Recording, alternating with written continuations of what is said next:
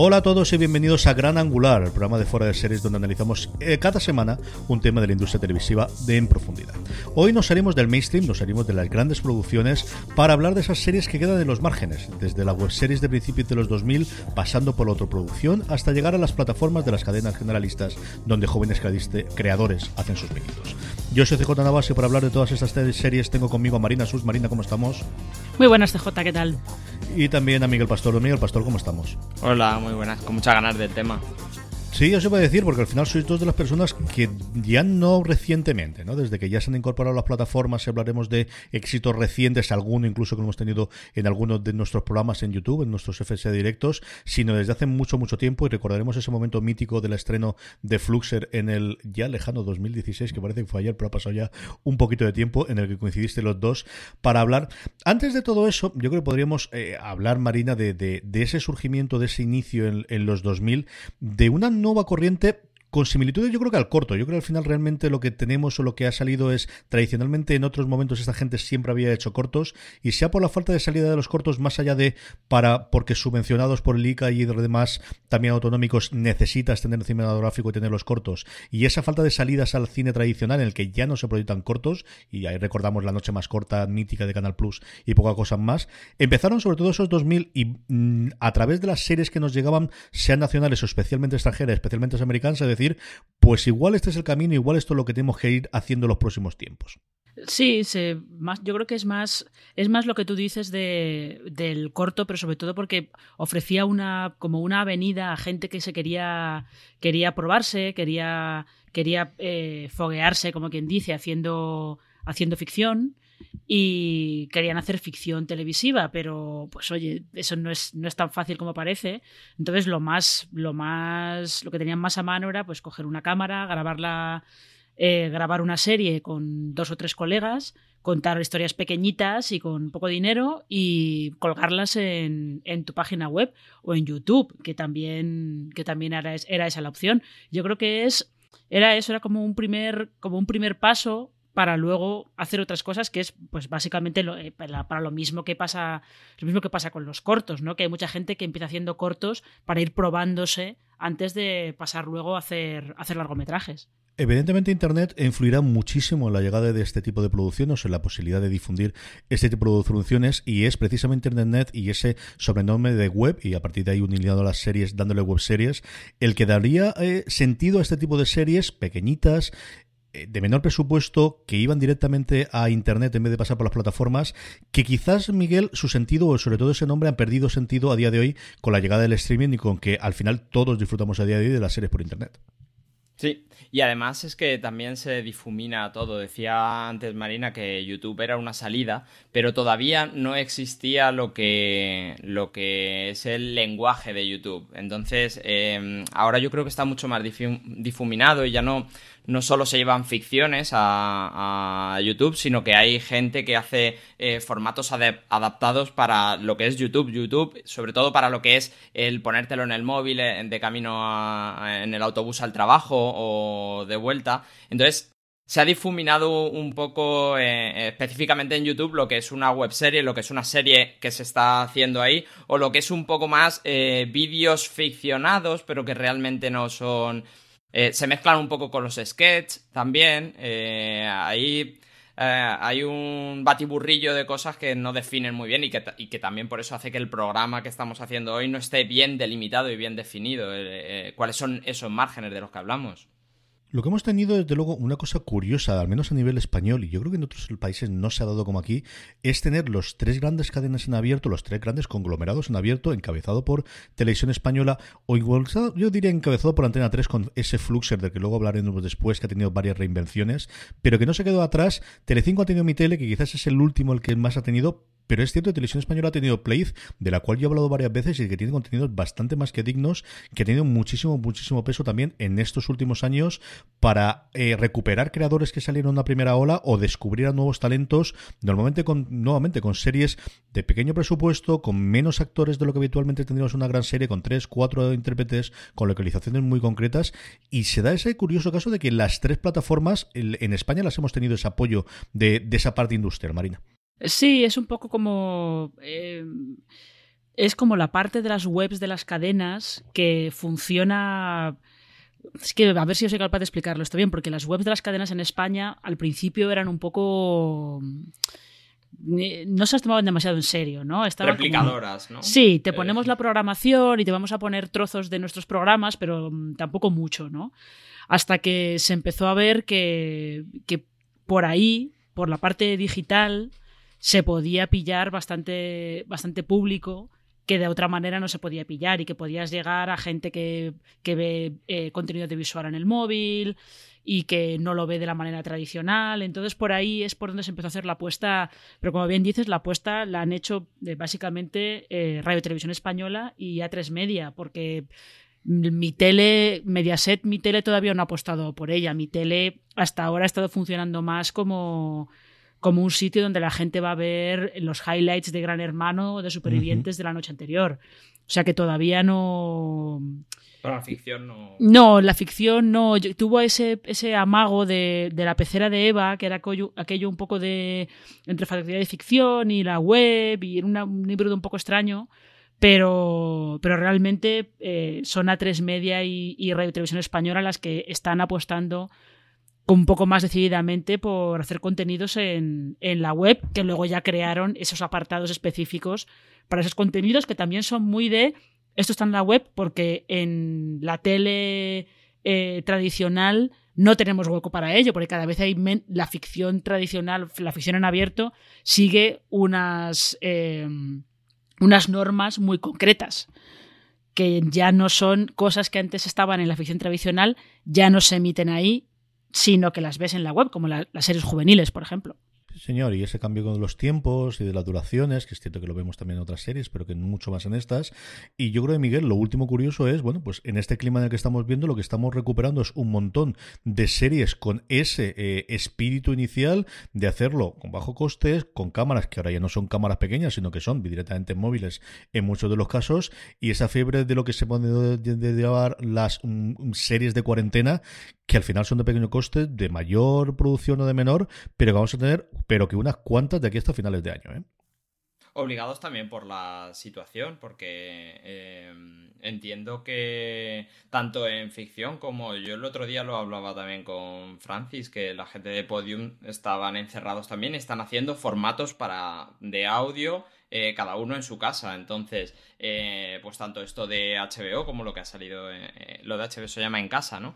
Y lo que ha salido en televisión española, pues forzados por esto y sabedores de que había una puerta que llevaba a la gente también con pocos recursos y buscándose la vida lo ha hecho, pues nosotros que tenemos muchos vamos a intentar hacerlo también con, con los límites que nos da él, que la postproducción, cada uno en su casa, pues no tiene ordenadores como los que puedes tener en una oficina de postproducción o en una productora. Eh, rodar da las limitaciones que da. Yo he, he visto un poco lo de en casa, cómo se está haciendo algunas imágenes de promoción y creo que eh, es muy inteligente irse al formato, pues lo que estamos haciendo nosotros aquí. Eh, un Skype con cámaras y grabar eso hace que la interactuación sea posible. Eh, me parece que la gente se está quebrando un poco la cabeza. En cuanto a lo que decías antes de, de Start y de Start Play y de Fluxer, yo creo que también lo de televisión española es un poco responsabilidad cultural para con, con esos creadores que están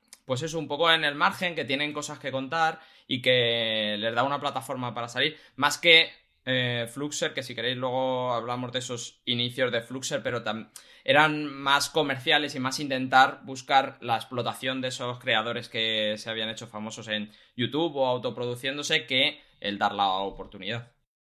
Yo creo que aquí, antes de que vayamos ya a hacer un repaso eh, histórico de, los distintos proyectos que ha habido, de las distintas apuestas, eh, hay otra cosa que, más allá del aluvión de las series que vamos a tener cuarentena, que es el tema de, lo que os comentaba yo previamente, y es el, especialmente con la parte de los cines, hasta ahora siempre ha habido una obligación para alcanzar las subvenciones ya no nacionales, sino también autonómicas, en muchos de los casos, y algo conozco sobre el tema, de tener una exhibición en cines, de tenerla a priori o a posteriori para la calificación del ICA y para todo demás, tener esa exhibición mínima en cines que conforme está el patio, yo no tengo absolutamente nada claro que eso se pueda hacer. Y aquí había dos derivadas. Una, que no se desen ayudas a las series, porque se había entendido que siempre las series era un producto comercial que iba para una cadena de, televisión, que es una cosa que desconoce, que sí, será comercial, pero que al final no tiene que ir necesariamente ahí, que entre YouTube. Y segundo, si además, ahora derivado por las circunstancias, se empiezan a, quitar y a eliminar todas esas posibilidades, o sea, todas esas obligaciones de tener el el contenido eh, previamente emitido dentro de, un cine, yo no sé si eso va a dar un espaldarazo para, para poder entrar y que toda esta gente pueda hacer otro tipo de producciones mucho más legitimadas por la parte industrial, al menos de la parte de la industria, como os digo, del de institucional, ¿no? De que se entienda que igual que un largometraje puede optar este tipo de no solamente dinero en efectivo, sino entrar en la rueda de poder hacer estas productoras y de montar realmente productores que hagan este tipo de producciones, que no las hay tantas porque al final es muy complicado poder dedicarte a hacer este tipo de series de una forma continuada sin ver una salida más que un salto a, una plataforma después, Marina. Que ahí es justo donde, donde eh, entran lo que decía, lo que decía también eh, Miguel.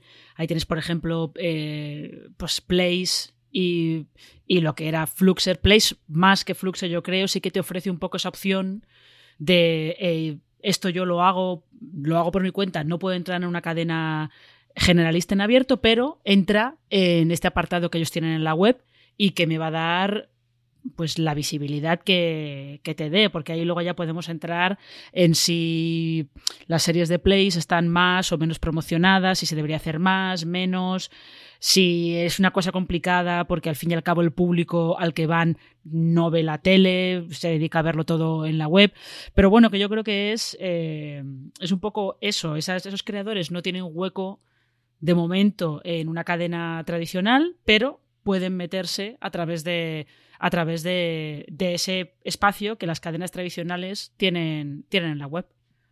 Esa parte de la promoción, Miguel, es una de las partes también curiosas, ¿no? De, ya no solo en las dificultades técnicas y las de distribución, que con Internet se te han caído, es decir, antes tu problema era dónde se podía servir tu producto, ahora cualquier puede acceder. El problema no es que puedas acceder, es que compites con todo lo demás que está igual de accesible que tu serie a día de hoy, eh, eh, cualquier otra serie o cualquier otro contenido visual o cualquier otro videojuego está a, la misma distancia de clics o a la misma cercanía para un usuario final y es esa parte de la promoción quizás la que es el siguiente gran eh, caballo de batalla, ¿no? Que ya no solo para las ficciones, para todo lo que hablaba al principio, los sketches, las cosas de, ficción, pero en formatos más cortos, eh, eso compites con la gente que sepa hacerse su promoción. Por eso muchas veces se ha apostado también por gente que ya tenía hecha su promoción gente que es eh, muy conocida en un formato como, como, YouTube. Bueno, el caso de el Rubius, que se le hizo una serie porque era el Rubius y se le dio la capacidad creativa de llevar eso a,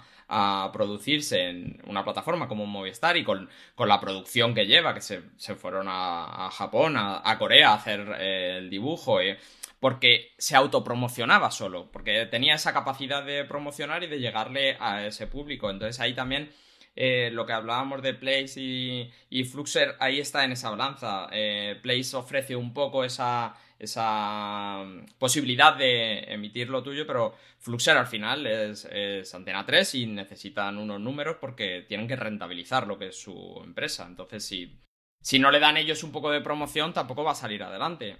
Vayamos a hablar alguna de las series. Lo hemos dividido sobre todo en, tres bloques de, tipo de producciones. hablando primero eh, de autoproducción, luego hablaremos de las otras plataformas, donde hablaremos de Playce y de Fluxer. Y por último, aquellas series de las autonómicas que al final crecen más allá de su ámbito geográfico habitual gracias a Internet fundamentalmente. No es que no lo hubiesen hecho antes, pero con muchas más complicaciones. E Internet es la que le permite romper y, salir más allá, tanto a nivel de promoción inicial como a nivel de disponibilidad. Pero la parte de autopromoción es tremendamente curiosa porque tenemos muchos ejemplos Yo creo que varios que nuestros oyentes tendrán ahora mismo en la cabeza y uno de ellos Marina, y es cierto que yo no lo recordaba hasta, hasta que hemos visto el, guion, antes incluso de que existiese YouTube, existía Calico Electrónico, que al final empezó como una pequeña, eh, bueno, pues guiño, una pequeña mascota y se convirtió desde luego en un referente de la animación y de esa cultura de, de mediados del 2000, porque es el 2004 cuando dio su primer, serio, primer salto como web serie dentro de España, como os digo, antes siquiera de que existiese YouTube. Y, pero que llegó a tener merchandising, calico electrónico, merchandising y cómics. Y, y, al final era una parodia de los superhéroes, porque era una parodia de los superhéroes.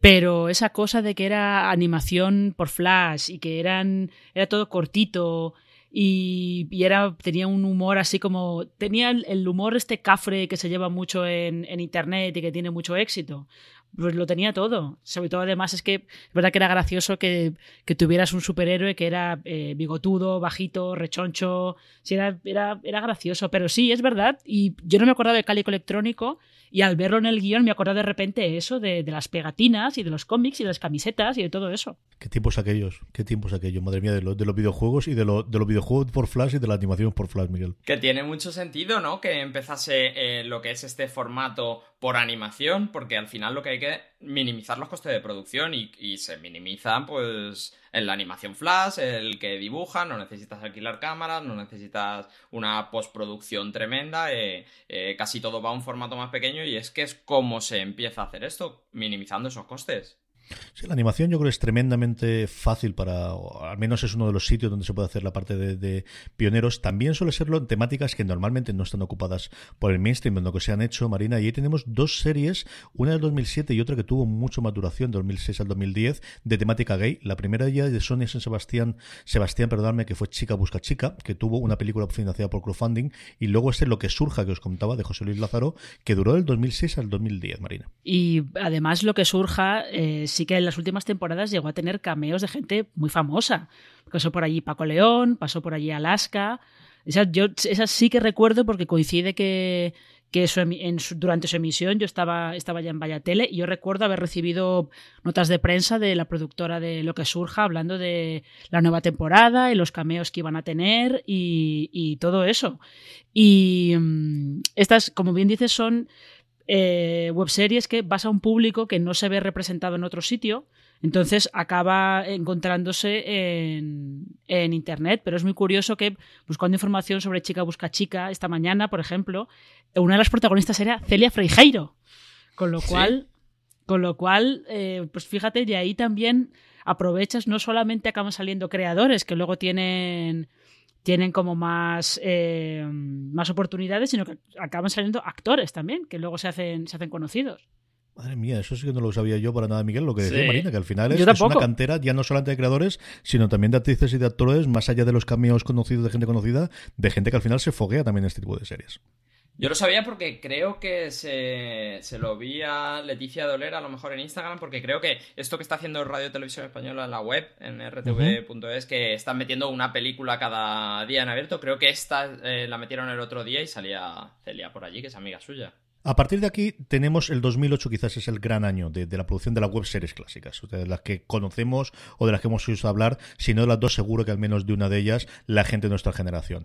Rubén Ontiveros tuvo tres temporadas, tuvo tres años en el que hizo Qué vida más triste, la primera web serie como tal española de ficción, o así la podemos considerar, que nació gracias a un concurso de cortos tuminuto.com y que en el 2008 compraría la sexta para emitirla en esos primeros pinitos de a ver si podemos sacarlo, que normalmente nunca han funcionado especialmente bien, Marina. No, la la, la, etapa aquella de la sexta con sus series, probaron un montón de cosas, nada funcionó bien, intentaron eh, más que series diarias, tiras diarias, como aquella, aquella que las protagonistas eran dos cajeras de un supermercado o algo por el estilo, lo intentaron uh -huh. con una adolescentes.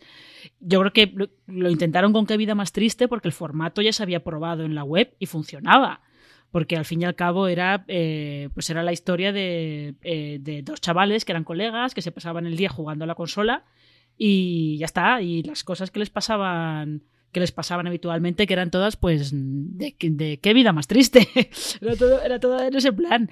Entonces, tenía sentido que se quedaran con un formato que había funcionado en la web y en la sexta no funcionó mal del todo, de todas maneras, ¿eh? O sea que tuvieron que fue un par de años a lo mejor o algo así. Uh -huh. No les fue mal. Dentro de la cabe, no les fue mal. Pero sí que es un. A lo mejor puede ser el, el caso de webserie de más éxito, más o menos, por eso, por el salto que tuvo, que tuvo luego a una televisión generalista. Miguel, ¿tú recuerdas algo de esto?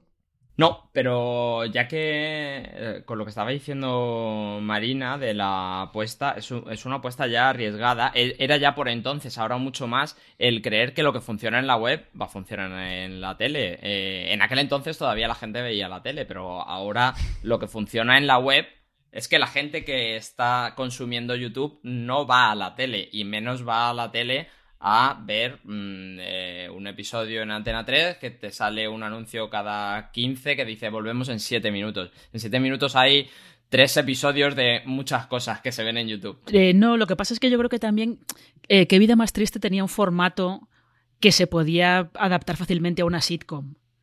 Por eso digo que es arriesgado dentro de lo que cabe en la época. Mm, hmm. Era arriesgado, pero que luego se ha intentado mucho el coger y decir, vamos a llevarlo a la tele. Y no. Hmm. Ese 2008 también sería el año de la que yo recordaba, o sea, la primera que tenía en la cabeza cuando fuimos a preparar el programa, la que recordaba, no tanto porque yo fuese un gran fan de ella y la viese, sino porque mi primo lo era. O sea, yo de esta, de hecho recuerdo regalarle los DVDs, si se llegaron a editar DVDs y estaban de todas las temporadas por de hacer, de Malviviendo, la serie de David Sainz, que al final se estrenaría el 2008, que tendría muchas continuaciones, medio spin-offs, ese universo que crearía David Sainz con muchas producciones posteriores, varias de ellas a día de hoy disponibles en Play y que esta sí que fue una pequeña revolución ya en YouTube y ya en esos números yo recuerdo también muchas noticias de periódicos nacionales y, locales hablando de los números que estaba haciendo la serie, de, esa locura que nos daba todo por el millones o por los centenas de miles cuando una, una producción hacía esos números en YouTube, Marina. Sí, es que realmente eh, Malviviendo es la que ha tenido más éxito de todas, eso es así, porque yo esto sí que recuerdo hablar con eh, pues con compañeros míos, hablabas con amigos o lo que fuera, de gente que, vivía mal viviendo y, o sea, la veía y te hablaba de ella como si fuera una serie que se emitía por la tele.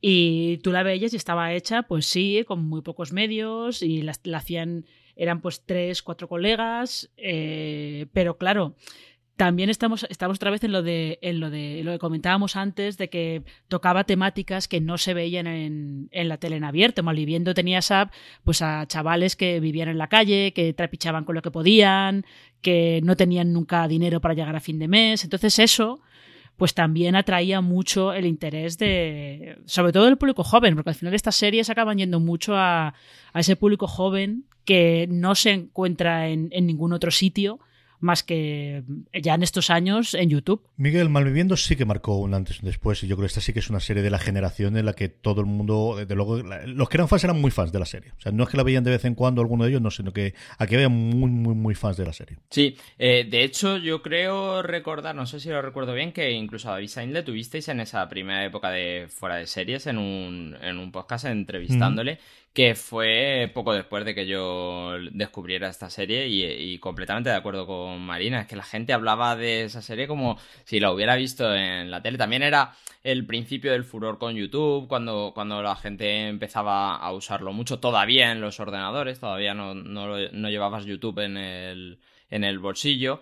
Y em, luego, si queréis, desarrollamos lo que hemos hablado antes de empezar a grabar de, cómo dio el salto a Fluxer David Sainz. Sí, lo haremos, sí. Y en este momento yo tengo que hablar, ahora que hemos estado tú que estuvimos a David Sainz, tuvimos a varios, al otro que tuvimos, y porque ya era colaborador habitual entonces en Fuera de Series, aunque hemos hablado mucho más de él ahora y, les hemos conocido por las creaciones recientes a partir de Mar, Amares para Siempre y sobre todo de Lo Imelia, es Borja González Santolaya, que lo primero que yo le vi que él hiciese, aparte de haber servido para nosotros para contarnos cómo estaba la industria, fue en el 2013 Bloguera en Construcción, que es un tipo de web series que aquí no se ve estandarizado tanto, que era una serie para un portal. Había un portal de moda que se lanzaba entonces, en el que ya parecía que la crisis se había quedado un poquito para atrás, que se llamaba Grazia, con, con Z, y habían encargado a Leticia Dolera hacer algo para el lanzamiento de la web en España.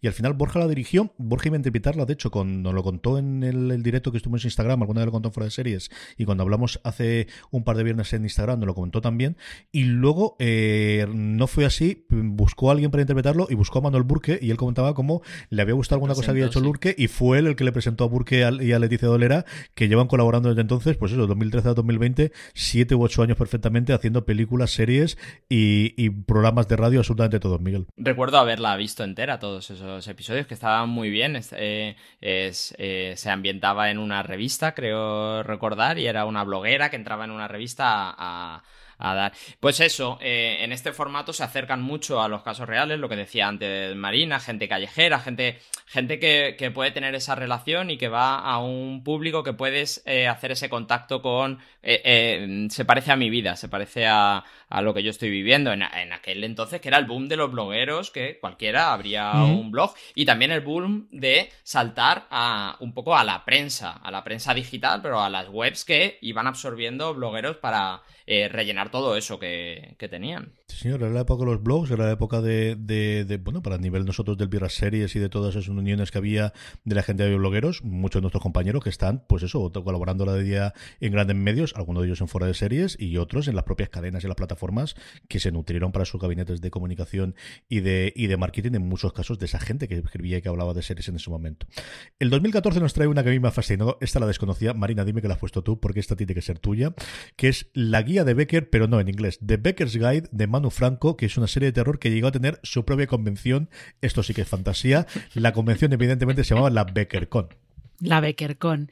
Sí, no, The Becker's Guide era exactamente eso. Era una, era una serie de terror. Eh, tiraban un poco de. Lógicamente, la idea era partida de las historias de Gustavo Adolfo Becker, pero a mí, esta, lo que yo recuerdo es que además eran muy activos en redes sociales y eran muy activos promocionando la serie. Llegaron a tener un montón de, apariciones en, blogs por todas partes, en medios locales. Creo que, creo que ellos eran de Sevilla, medios locales de Sevilla. Eh, o sea que es, quizá, no sé si es un poco el canto del cisne de lo que eran eh, las webseries como se entendían entonces, si el pico se alcanzó con Malviviendo, The Becker's Guide puede ser un poco como el, este es el clímax, a partir de aquí ya se empezó a, metamorfosear todo y a transformarse en otra cosa. Que sigue habiendo webseries de este estilo, ¿eh? porque de hecho creo que hay, hay una que por Twitter yo veo mencionar mucho que se llama No te fíes, soy médico, creo, o algo por el estilo, que la voy a mencionar mucho por ahí. O sea que sigue habiendo ese tipo de webseries, pero es verdad que se ha ido, se ha ido transformando y como ha dicho Miguel, es que el problema también es que las líneas se han ido difuminando mucho entre lo que es una webserie como se mencionaban antes y lo que es una serie, una serie como tal, pero que se ve, se ve en Internet. De serie como tal yo definiría a serie como tal que se estén en YouTube definiría válidas. Miguel, tú que has tenido relación con ellas, que lo tuvimos en el fuera de serie directo, tanto a Carolina Iglesias como a Victoria Marín, incidimos mucho porque creo que es así, porque hay que hacerlo. Y lo comentabas tú y lo comentaba allí en el directo Alberto, de esto es una serie que se emite por YouTube, esto no es una web serie, ¿no? Y que al final ese término web serie que se ha quedado pues como una cosa de bajo presupuesto, de bajo coste, mm, ir desechándolo poco a poco. Y yo creo que válidas es uno de los mejores ejemplos de vemos de esto es una producción totalmente profesional, que tiene la duración que tiene, que tiene los episodios que tiene y que se difunde por donde se funde. Pero al final es una serie. Y que al final lo único que la diferencia realmente de todos los, casi todos los demás casos que vamos a, a tratar a partir de aquí es que no está teniendo rentabilidad a día de hoy, que es una apuesta de dos personas que se juntan eh, con mucho fandom en YouTube, es verdad que tienen mucho fandom. Eh, Carolina nunca sube a su canal ficción, Carolina hace un poco más lo que es ser youtuber tradicional, es verdad que eh, entrar en hacer los post-show de Operación Triunfo la, da mucha relevancia y la da mucha fama. Ellas se conocen en You cuando estaban en los 40, al pasar a Europa FM, Carolina deja de trabajar ahí. Todo esto lo cuento para que veamos eh, cuál es el caldo de cultivo de dos personas diciendo, mira, vamos a hacer algo. Es verdad que, Victoria ya hace semanalmente o algunas semanas dos eh, ficciones, dos, dos eh, vídeos cortos pero ficcionados con mucha producción. Su novio es director y co-creador con ella y lo que hace en Válidas es un poco extensión de su personaje. Ella hace, no de ella, sino del personaje que tiene en YouTube. Y empiezan a crearlo y empiezan a, subirlo a YouTube y a empujar mucho porque, porque ellas lo dicen, los medios que tenían es el dinero que teníamos para gastarnos en esto y de hecho en un directo que hicieron ellas cuando acabó el quinto episodio dijeron que les había costado como 15.000 euros y que eh, Carolina abrió en YouTube para ver cuánto dinero le habían dado la visita y dijo que eran 300 euros.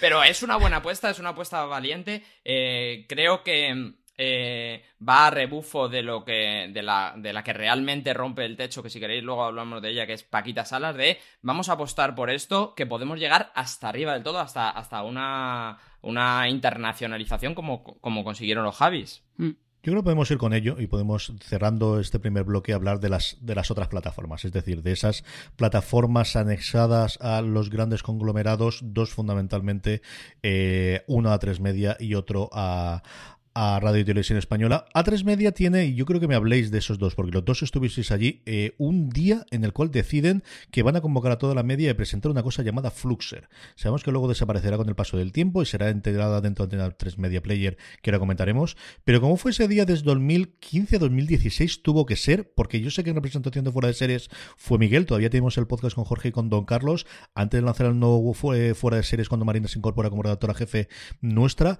Eh, ¿Cómo fue aquel día, empezamos por ti Marina y luego que hable un poquito también Miguel de, cómo, cómo vio aquel día.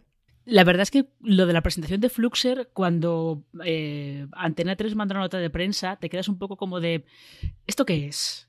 Porque eh, de hecho al principio ellos se nutrían mucho de youtubers, porque lo que hacían era buscaban youtubers que tenían, que tenían muchos seguidores y les ofrecían, a la vez, sin dejar YouTube, les ofrecían integrarse también en Fluxer.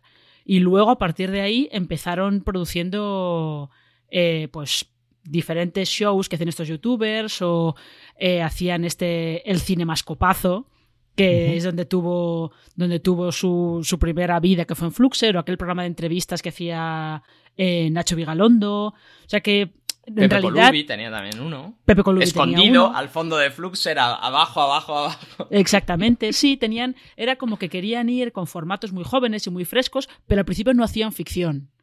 Y la presentación, lo que yo recuerdo de esa presentación es que eh, la hicieron en una sala, la hicieron en el, en el Colegio de Arquitectos de Madrid, eh, que la planta de arriba tiene salas que tú puedes alquilar para hacer presentaciones y tal, y la sala era toda verde. Estaba todo oscuras, había un letrero de Fluxer muy grande, todo de color verde. Pero claro, ese fue el primer paso de esto es Fluxer. Y luego llegó el siguiente paso que es, y ahora os vamos a enseñar nuestros cinco estrenos de ficción, que además fue también una cosa un poco peculiar porque los presentaron todos en junio, pero creo que hasta septiembre no empezaba a verse ninguno. O sea que dieron ya todo el verano para que se fuera hablando, al final para que se fuera hablando de Paquita Salas, en realidad, que fue lo que pasó. Y eso que en esos estrenos había otra serie que estaba, que es muy reivindicable y que estaba muy bien también. Pero eso fueron como empezaron moviéndose un poco eh, a partir de. Yo creo que siempre tuvieron como muy, muy en la cabeza la idea de. Por mucho que ellos digan que no, la idea de vamos a tomar el, el ejemplo de YouTube y vamos a hacer, vamos a hacer lo nuestro. Vamos a hacer una cosa nuestra directamente. Y ya luego, es verdad que luego se han integrado en. Me da gracia que CJ cada lo llame de una manera diferente. en A3 Player. que le den un nombre normal y yo al final me lo aprenderé. que le pongan solo uno. Vamos Juan y venga Juan. O sea, no, no me cambies el nombre a mitad, pues le llamaré como yo quiera. Ya está. Esta es solo la regla del juego. Ya está. A3 emplazado por agua. Y ya está. A3 Plus. Claro. A3 for the people now. Ya está. Miguel, ¿qué recuerdas tú de ese día? ¿Y te acuerdas de las otras cuatro que presentaron junto con Poquitas Salas? Me acuerdo, creo que sí. Eh, ahora hago repaso. Lo que me acuerdo es em, el fotocall, súper curioso. En el fotocall, eh, bueno, en todos los fotocall, siempre cuando, cuando va a pasar gente y, más cuando no es una superproducción, pues siempre eh, hay una persona que va anunciando a los fotógrafos quién, quién viene. En este había una chica muy joven anunciando a la chica que iba a anunciar a, las caras que iban a pasar para que se Para que supiese que no serán, ¿no? Sí, sí. Em, vamos a ver si me acuerdo. Estaba Entertainment, que es eh, lo que a lo que hacía referencia antes, que es que le dijeron a la gente de Malviviendo desarrollarnos algo para aquí. Era curioso, eh, era un poco documental, falso documental de cómo era la productor, una productora que tuvieron ellos que crear para, crear eh, esa serie. Estaba Paquita Salas, estaba una cosa que era eh, con caras muy reconocibles, que creo que eran por parejas, eran como eh, conversaciones en un, en un hotel. En un, hotel. Sí, temporada baja se llamaba.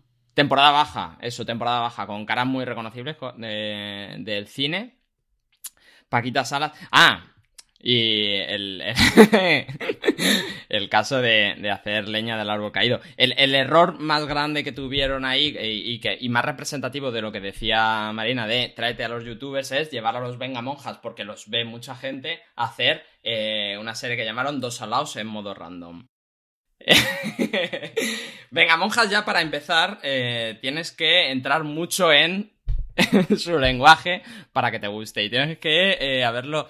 A ver, em, es, como lo que dicen del tabaco, ¿no? Tienes que. Al principio no te gusta y tienes que cultivar el cuerpo para que, para que te guste. Y le dieron una serie y pues eso, en Fluxer funcionó como funcionó y más eh, como quitémonos las caretas. Es que el buscador de Fluxer era una locura. Entonces, si tú querías ver eso, era, era, absurdo. No, nada, podías encontrarlo. Entonces, ya no solo era que no se hiciese promoción, sino que si tú sabías que estaba, eh, tenías que hacer un esfuerzo para encontrarlo. Y, claro, eso de Benjamin Hall no entró. Creo que me falta una, no sé cuál. te falta el partido.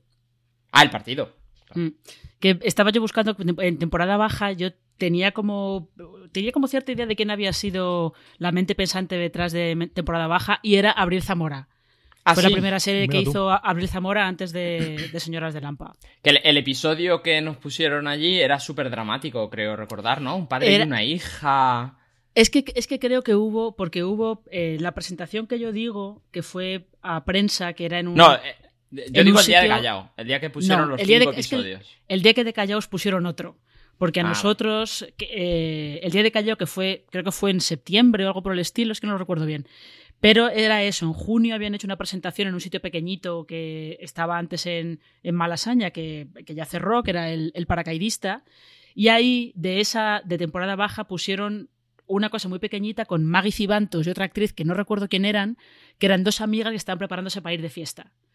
Y no recuerdo muy bien por qué acababan las dos vestidas de la princesa Leia. y era, era, como medio comedia, pero giraba hacia el drama, pero luego volvía un poquito a la comedia.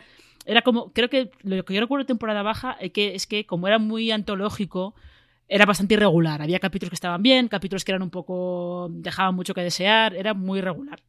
Me, voy a permitir eh, la licencia de contar una anécdota de aquel día y es que eh, Alberto Rey, que estaba muy cerca de mí, eh, es que aquello fue muy largo porque emitían un episodio que venía previo los creadores contando que era lo que habían hecho, al final se fue a tres horas. a Alberto Rey, el piloto de Paquita Sala, le pidió en el baño. Porque fue el Hablemos de ese piloto de Paquita Salas, que desde luego yo creo que fue un revulsivo y es una cosa que estuvimos hablando muchísimo tiempo, con estos dos creadores, con los Javis, antes de ser los Javis conocidos mm, de Operación Triunfo. Es decir, esto fue dos años antes.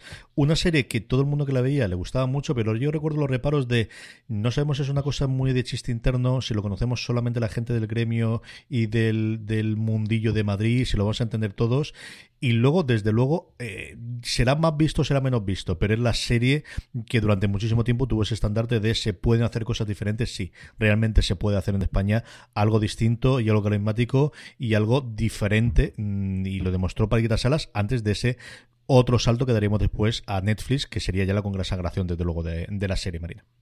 Sí, yo lo que sí quería comentar antes de, del partido, que yo creo que fue la que la que fue eh, pasó injustamente desapercibida por todo el huracán Paquita Salas, porque además eh, el partido estaba, eh, creo que uno de los, de los, principales impulsores era Alex Rodrigo, que seguramente vamos a hablar de él después, y era una comedia política de la que ahora con Vota Juan y Vamos Juan les hemos estado hablando de no, es que en España no se hacen series políticas. se hacen, lo que pasa es que están pues en Fluxer. están en Fluxer. ¿Y ¿Aparecía el Kike peinado? Eh, no lo recuerdo. Yo, eh, igual estás confundiéndolo con Burke. porque estaban... Sí, porque, son, eh, porque son pareja, ¿no? pareja artística. Sí, no, el, partido estaba bien porque era un, era un político que había caído en desgracia, lo habían pillado con una, una trama de corrupción, entonces lo mandaban a un pueblo perdido en medio de ninguna parte, eh, lo aparcaban, básicamente. Y él, desde ese pueblo, decide que, eh, que va a regresar bueno, él no decide exactamente que va a regresar a Madrid, él está como un poco de, bueno, mira, mi carrera se ha acabado y estaba Burke haciendo de asistente de, no, no, no, no, yo voy a conseguir que tú, pero eran patéticos, eran dos pobres, dos, dos patéticos. Y en el caso de Paquita Salas, es que es curioso porque eh, Paquita Salas la hacen los Javis como entrenamiento para dirigir eh, la película de La Llamada. Ellos no habían hecho nada antes, eh, les proponen hacer la película del musical La llamada y dicen, vale, pero necesitamos algo para foguearnos, para ver un poco cómo, cómo es esto de dirigir eh, ficción audiovisual. Entonces eh, se fueron a Fluxer, vendieron Paquitas Salas, que empieza como un sketch de Instagram. Como un stories. sí, es un sketch que son, son dos minutos o una cosa así con eh, Bryce F. con unas gafas de sol loquísimas. Básicamente diciendo el principio de Paquita Salas de hola, soy Paquita Salas y soy representante. Y está ahí también el chiste del que es actriz, que se ha hecho cursos.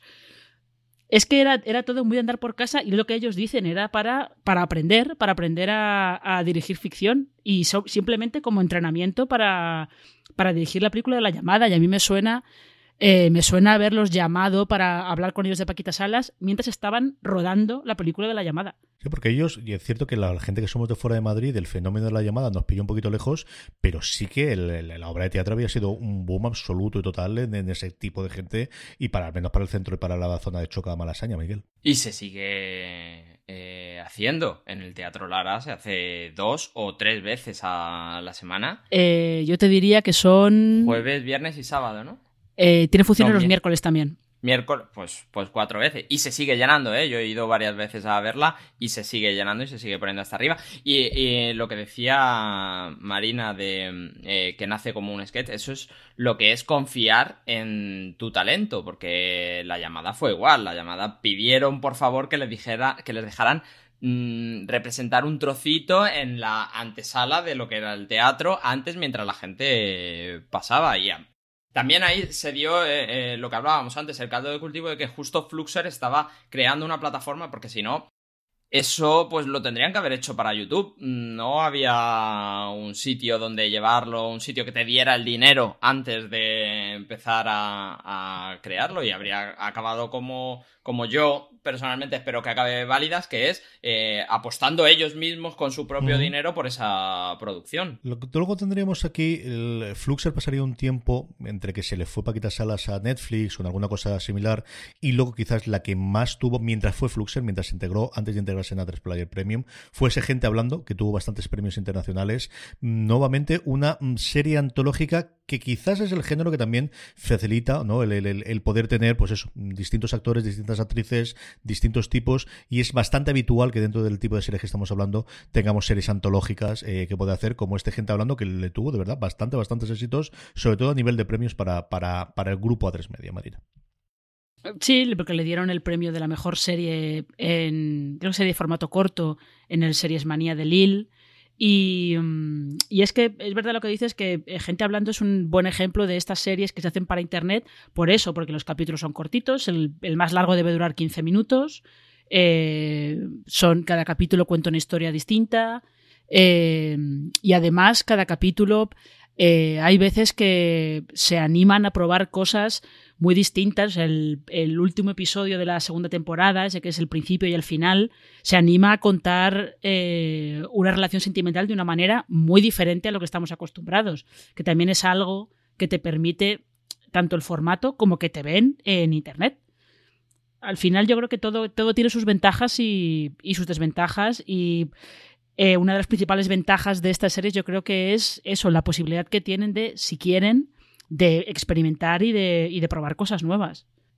Y bien, de lo que hablábamos antes también, eh, maximizar la economía de recursos. Eh, Álvaro Carmona lo que hace bien es diálogos y se inventa una serie, él es buen dialoguista y se inventa una serie de gente hablando, dos personas. En, en, el episodio que más hay, me parece que hay uno que tiene una frase, pero es, vamos a buscar un sitio que nos dejen o que alquilemos por poco tiempo y me voy a crear una historia que pueda eh, crear completamente dos personas hablando, porque lo que a mí se me da bien es que dialoguen. Pues eh, maximizar eso.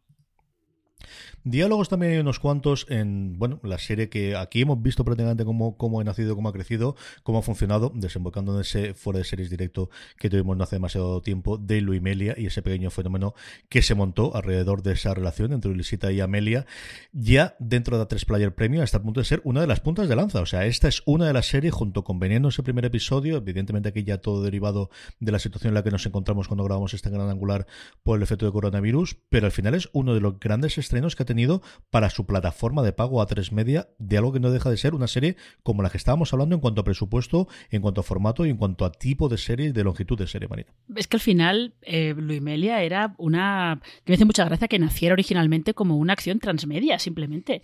Como una acción transmedia, promocional, para llenar un poco el tiempo entre temporadas de Amares para siempre. Eh, que no había ninguna, ningún propósito mayor que, que ese. Sea, yo creo que inicialmente mm, habrían hecho una cosa de 20 minutitos, lo habrían colgado en la web y se acabó. Lo que pasa es que se juntó ahí un, como un grupo de gente que están todos mal de lo suyo, porque están todos mal de lo suyo, eh, se juntó un grupo de gente que decidieron, bueno, y entonces, si hacemos esto, ¿por qué no nos tiramos a la piscina y hacemos directamente una serie? Y mm, lo curioso, lo curioso y no tan curioso, porque también es verdad que Luimelia nace con, con la ventaja de tener un fandom ya que ya viene de antes. Ya lo tienes, tienes una base de fans que ya está construida de antes. Y la ventaja que han tenido es que las fans, los fans han estado muy a favor de la serie y son los que la han aupado eh, hacia hasta ser, pues no sé si será la serie más popular que tiene A3 Player Premium, pero por lo que se lee en redes sociales, la que va tirando la gente que se hace del Premium para verlo y Melia, luego acaba viendo más cosas. Pero yo sí que he visto luego gente que ha empezado a ver La Valla o ha empezado a ver. Eh, se vio el capítulo de Veneno, ha empezado a ver otras cosas por ahí. O sea que es un caso sumamente curioso el de, el de esta serie y es como gente hablando. También es una serie cortita, capítulos de 10 minutos y eso les permite probar cosas que de otra manera pues no podrían. En redes y las fans sí que hablan un poquito de ello, ¿no, Miguel? sí. sí, doy fe. Eh, iba a decir que justo eh, lo contrario de lo que decía yo de Venga Monjas es este caso. Es eh, eh, no escoger a alguien que está funcionando en otro formato y forzarle a hacer algo, sino darle la respuesta a lo que la gente está pidiendo. La gente está pidiendo desarrollo para esa relación que ha creado en una serie. Y es justo responder dándoles eso. Justo el camino que, debe favorecerse para este tipo de formatos. Saber qué es lo que la gente quiere y no intentar imponerle a la gente lo que crees tú que va a funcionar. Junto con este Flusher reconvertido en parte integrante de A3 Player Premium, tenemos la otra parte que hemos comentado varias veces de Televisión Española, que es Playz. Playz es un departamento dentro de ese mastodonte que es Televisión Española al que le dejan hacer sus cositas, el que le dejan separado. No tiene solamente ficción, Playz es un contenedor de nuevos formatos y de nuevos intentos. Tiene algún documental que yo he visto, especialmente sobre la época de la modelo madrileña y el rock and roll, que están bastante, bastante bien. Yo he visto bastantes. Y luego ha tenido bastantes series a lo largo de su tiempo. Ha ido fichando a creadores. David Sainz tiene, por ejemplo, Mambo. Tiene alguna serie que yo conocía como El Punto Frío, por ejemplo, porque la organizó Ángel Agudo, que también es amigo de la casa. Y luego una que yo he comentado muchas veces, recuerdo cuando hablamos en su momento, con que además yo creo que para los tiempos que nos corren sería una serie, no es una serie enclaustrada, pero podría serlo perfectamente. Es una serie de dos personas que están en dos casas y que hablan constantemente a través de llamadas por internet, a llamada de YouTube, que es Limbo, una serie de terror con tres intérpretes, que es Ingrid eh, García Johnson, Demian Salmón y luego sale Loe Azorín en algún momento, que me entretuvo. Tienen la manía de hacer de Play una cosa que no gustó nada, que es coger todas estas series con sus capítulos y haberlos convertido en película. Los han pegado todos y dices, ya puedes disfrutar de la película de descante de rollo de película. me era una serie, tenía tantos episodios, ¿por qué leche no puede? Si, si de verdad que mi teléfono o mi tableta es capaz de reproducir uno detrás del otro, no hace falta que me digas que son las películas. Pero bueno, en fin, el caso es que sostienen, y yo creo que tienen dos que podemos comentar, Marina. Una, porque es el único que yo recuerdo de hacer una propuesta de promoción mandando carpetas, incluso que fue colegas, que fue una cosa que nos llegaron a mandar, y luego la que quizás ha tenido más nombre en los últimos tiempos también por premios, que es Drama, que tiene detrás Alterrat, para haciéndola para Play, y quizás han sido las dos que de todas que, de verdad que hay cosas interesantes, que acercaros si no lo conocéis, Play no están disponibles solo en su web, sino también en YouTube. Televisión Española es de las primeras que hablen muchísimo de su catálogo. El otro día comentaba yo cómo hay cosas del antiguo, todas las series que están poniendo ahora los jueves por la tarde que hemos comentado en la web como Fortunata y Jatinta, está, pero están Anillos de Oro, está todo en televisión, hay un canal específico que se llama Clásico de Televisión Española, y eso sí, están todos los programas de Hola Rafaela. Todos los programas, de dos horas y media a tres horas, que es lo que duraba entonces el programa de Rafael Acarrá por las tardes, los tenéis todos disponibles, además de eso, en YouTube, que es pura fantasía. Pero ahora sobre lo nuestro, Marina, ¿tú recuerdas esas carpetas de colegas y se desinfló. Mira que yo que todo esto para poder haber funcionado o hacer bastante más ruido y no lo ha hecho al final, ¿eh? No lo hizo. E allora, allora, hablamos de colegas. Eh, ya, es una pena, ¿eh? Porque eh, sí que parecía que. Yo creo que igual llegó un poco antes. Se adelantó un poco esta moda que hay ahora de nostalgia por series de los 90 y por series que vimos cuando éramos adolescentes o.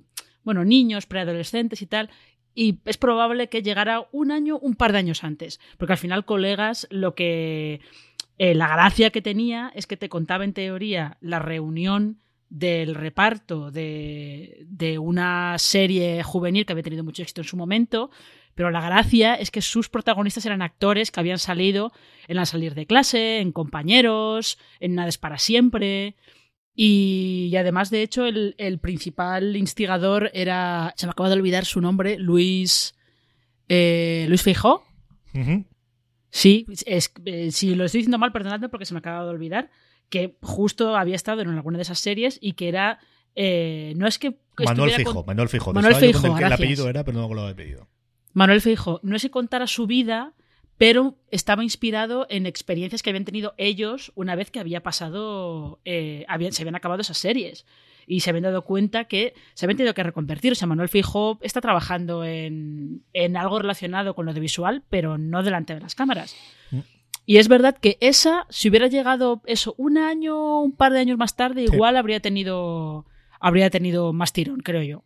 Y como decíamos antes, Miguel, la otra es drama. La siguiente serie es drama, que además esta le vuelve a dar premios y una apuesta que van, yo creo que van muy a ratos. Ahora está produciendo otra cosa para David Sainz y nuevamente, yo no sé si es un tema de presupuesto de ahora nos dan esta y entonces sacamos nuevas series o exactamente qué ocurre, pero de verdad que se están haciendo cosas interesantes dentro de The Place, que quizás es lo más parecido a eso que comentabas tú de un sitio para jóvenes creadores donde puedan llevar y hacer un desarrollo de una serie directamente para Internet. Y para productoras, porque el Terrat es una productora de formatos de no ficción, de, programas de entretenimiento y le da la oportunidad de eh, fichar a gente que tenga algo que decir y llevarlo justo a, eso, a una plataforma que lo que hablaba yo antes, un poco por responsabilidad cultural, eh, Televisión Española es el sitio que, debe trabajar en eso y que, que, está un poco enfocado a, a hacer eso y que Alterrat como productora le dé también para desarrollar una rama de ficción, es muy interesante. Por último, eh, Marina, y antes hablábamos de Alex Rodrigo, podemos hablar de esas series autonómicas que sí, que nuestras comunidades autónomas, cada una de procedencia, tenemos cierto interés o conocemos, especialmente TV3, que yo creo que podemos cerrar con ella, que quizás es la, que más ha exportado internacionalmente, incluso Estados Unidos. Pero el ejemplo más reciente que tenemos, hablando precisamente de Alex Rodrigo, es ese el último show producido para Aragón Televisión, que ha dado salto a HBO y cuya promoción no se ha hecho solamente los medios de la comunidad autónoma aragonesa, sino que realmente nos ha tenido una producción nacional y especialmente en Madrid. Y al final es una serie de la que hemos hablado prácticamente todos los medios dando, dando este salto hasta el punto de que HBO comprase los derechos para poder emitirla posteriormente. Es que, es que lo del último show es curioso porque lo habitual con las series autonómicas es que se hable de ellas a nivel nacional cuando, cuando funcionan en una plataforma. ¿No? Por, ejemplo por ejemplo, eh, El sabor de las margaritas, que es esta serie de, de TVG, de la televisión gallega, de la que se ha hablado mucho en medios nacionales, pero cuando entró en Netflix y se empezó a ver bastante en Netflix. Y eh, el caso de TV3 como es, es, verdad que es, que es diferente. Y el último show ha conseguido tener esa repercusión en medios nacionales porque directamente desde Aragón Televisión eh, se preocuparon de tener una promoción a nivel nacional. Porque hicieron preestreno de, creo que fueron los dos primeros capítulos, los preestrenaron en Madrid y se llevaron a se llevaron a Corto, se llevaron a Les Rodrigo, se llevaron también a Itziar Miranda, no sé si estaba también Luisa Gabas, eso ya no lo sé, pero hicieron un pase de prensa con entrevistas eh, y una promo a nivel nacional antes de que se viera solamente en Aragón. Lo que pasa es que ya ellos te decían también que la puedes ver en la web de Aragón Televisión durante una semana o si tienes una si tienes Movistar, Vodafone, las autonómicas están incluidas en, en el paquete básico de televisión, lo podías ver también a través de ahí. Y lo que pasa es que luego han tenido esa segunda ola de promo gracias a que ha entrado en, en HBO España. Y el último show, además, eh, yo creo que probablemente es de, de, las, de las revelaciones que ha habido este año en ficción española, junto con dos que, que acabamos de comentar en la otra parte, que son Luimelia y Drama. Son esas tres de revelación porque han sido sorpresas, porque nadie esperaba. El último show casi muy poca gente sabía que existía, por ejemplo. Es que al final es una serie que cuando te planteé inicialmente es una serie con Marianico del Corto, suena a chiste, Miguel, y luego es una de las series con más corazón que hemos visto desde luego este año. Y como decía, yo coincidía con, Marina, a falta ver cómo vamos a tener los premios este año, de tanto de la academia como de los que podamos tener, como de los feroz, como el resto de los premios que tengamos en televisión en España pero yo dudaría muchísimo que están entrase en casi todas las categorías directamente nacionales. ¿eh? Y es que esa promoción también viene empujada porque ellos confiaban en su producto, que es un muy buen producto y que eh, está muy cuidado, porque ya solo el tráiler te daba ganas de verla. Es verdad que a mí me chirrió eh, el que ahora cualquier mm, cadena autonómica tiene la capacidad para beber todos sus capítulos y dejarlos ahí. Cuando fui a ver el segundo y se me había pasado un día, dije, esto lo que tiene es una proyección para una gran plataforma, porque si no, no tiene sentido que me, que me los quites después de hacer promoción a nivel nacional. Sí, eso yo creo que lo teníamos bastante claro. Hay un caso que a mí personalmente me gusta muchísimo. La serie creo que tiene todos los problemas del mundo, yo lo miro con buenos ojos y creo que cuando tiene que ser buena es muy buena, que es La Sala. Y La Sala es una serie de Manuel Sanabria y de César Arriero que se ponen de acuerdo para hacer una producción de un thriller porque siempre habían querido hacerlo. Y es un thriller bastante episódico, bastante, bastante procedimental, con un arco mmm, que te plantea desde el principio bastante horizontal de algo ocurrido para que un policía cogiese una pistola y matase a alguien dentro de la propia eh, comisaría y viene una periodista a entrevistarle para saber qué es lo que ha pasado, pero a partir de ahí tenemos un episodio en el que va contando hechos que ha sucedido y episodios o casos que ha ido resolviendo, los cuales, como os digo, a mí me gustaron bastante, es cierto que soy muy fan del género, pero lo que más me atrae de la sala, Marina, y es yo creo uno de los casos más extraños que tenemos es que se produce inicialmente sin tener vendida la serie. Con señora Telampo ocurriría algo similar, que se lanzarían a hacer un piloto inicialmente antes del apoyo de, de Telecinco de Mediaset, pero aquí directamente es una serie que decide montar entre varias productoras, haciendo una joint venture, haciendo la serie completa, venderían después a, a HBO, donde el primer lugar donde lo vi yo, los derechos de emisión en, digital, vendió también a la Forta la emisión en, en, lineal, y es un ejemplo que hasta que llega Media Pro, que evidentemente sí va a tener suficiente eh, músculo financiero para poder hacer estas cosas, en España yo creo que no habíamos visto pero mmm, prácticamente nunca. Siempre se han hecho todos los proyectos porque había detrás una cadena que te pagaba la factura y no te ibas a liar tú la manta a la cabeza a hacer toda esa inversión sin tener esa salida configurada desde el principio. Y aparte es un caso todavía más peculiar porque es eh, la sala viene impulsada por una productora canaria que creo que no había hecho ficción hasta ahora, había no. hecho programas de entretenimiento para la televisión canaria. O sea que todavía es un caso como más específico y más pequeño. Lo que pasa es que van consiguiendo el apoyo de la Forta y luego a partir de ahí dan, lo, venden los derechos para que la primera ventana de, de exhibición sea en, en, HBO España. Pero lo de la sala es realmente es un caso eh, es un caso digno de estudio porque ha habido otros intentos de, de hacer series sin tener una cadena detrás, como esta, aquella de ciencia ficción que ahora no recuerdo cómo se llamaba, eh, que se intentó hacer, se hizo un piloto que dirigió eh, Coldo Serra, que tenía así como, eh, tenía como un, un, aire a lo Black Mirror muy claro, uh -huh. que hicieron el piloto, no se vendió, eh, porque lo hicieron sin tener cadena, un poco, un poco ingenuamente. Eh, y luego el piloto lo vendieron a Filming para ver si por ahí podían tener suerte. Mm, y pues por desgracia no tuvieron suerte, pero que es eso, que se habían intentado hacer esos casos como muy fuera del sistema y no habían tenido éxito. Y lo de la sala es una cosa como más, eh, pues también es un poco una muestra de que los tiempos están cambiando, al menos un poquito en ese aspecto. Distopía, se llamaba la serie que, que, hacía Marina y que tenía ese único piloto que al final se tradujo, se intentó hacer en firme para tener más y que no se pudo levantar finalmente. Miguel, terminamos con lo último que tenemos, que es quizás, pues eso, hablamos antes de TV3, ¿no? Y esa capacidad que ha tenido, yo recuerdo cuando hacemos fuera de serie, teníamos a ti eh, habitualmente comentando eh, pulseras rojas, que se vendió incluso a Estados Unidos y tener esas, eh, esa adaptación americana. Y más recientemente, quizás la más reciente es las del hockey, que está poco a poco rompiendo ese techo en Netflix, pero indudablemente la que ha sido es Merlí. Ese fenómeno ya no en Estados Unidos, sino internacional, especialmente en, en Latinoamérica que ha tenido Merlí y que ha permitido tener ese spin-off como Merlí Sapere Aude, que directamente entrase en Movistar Plus, que es el otro gran gigante que podría hacer este tipo de apuestas y que podría tener dinero evidentemente para hacerlo, pero ha decidido hasta ahora tener otro tipo de proyectos más allá de lo que haga, bueno, pues de, tener una especie de fluxero, de tener una especie de place.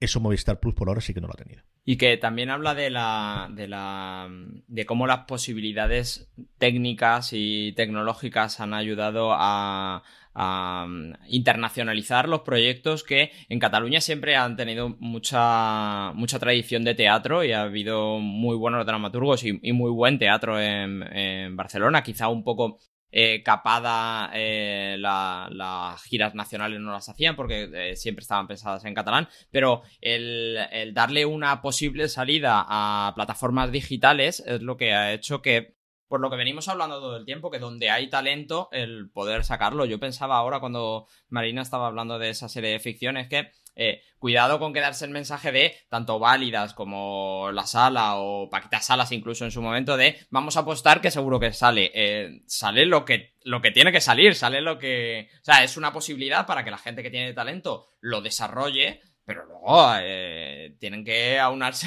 muchas cosas para que, para que salga bien y para que, y para que llegue a hacer algo, pues como esto, como que, que salga un spin-off para Movistar y que te lo compren y que se desarrolle.